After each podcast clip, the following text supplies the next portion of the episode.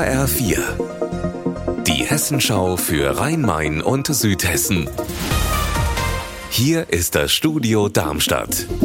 Mit Mike Markloff. Hallo. Umstrittene Provisionen der Stadt Raunheim sorgen weiter für Wirbel. Ein leitender Angestellter der Stadt soll rund zwei Millionen Euro Provisionen zusätzlich zu seinem Gehalt dafür bekommen haben, dass er Grundstücke der Stadt verkauft hat. Heute sollen die Zahlungen nachträglich genehmigt werden. Volker Siefert, was soll da heute in Raunheim geschehen?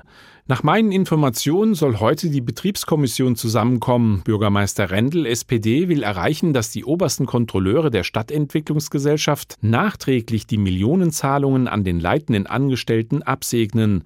Raunheimer Bürger sind darüber sauer. Sie befürchten, damit könne verhindert werden, dass der Angestellte das Geld zurückzahlen muss. Aber genau das will eine Mehrheit im Stadtparlament. Große Ereignisse in Wiesbaden werfen ihre Schatten voraus. Die neu gebaute Schiersteiner Brücke wird am Montag für den Verkehr freigegeben. Für die letzten Arbeiten dazu wird sie erst noch einmal gesperrt, ab 21 Uhr heute Abend. Andrea Bonhagen, was steht da vor der Eröffnung an? Einmal werden am Wochenende die Fahrspuren neu markiert. Es gibt drei Spuren in jede Richtung und es werden Schilder aufgestellt. Tempo 100 seit 17 Jahren ist da auf der Autobahn. Tempo 80, Tempo 60, Tempo 40.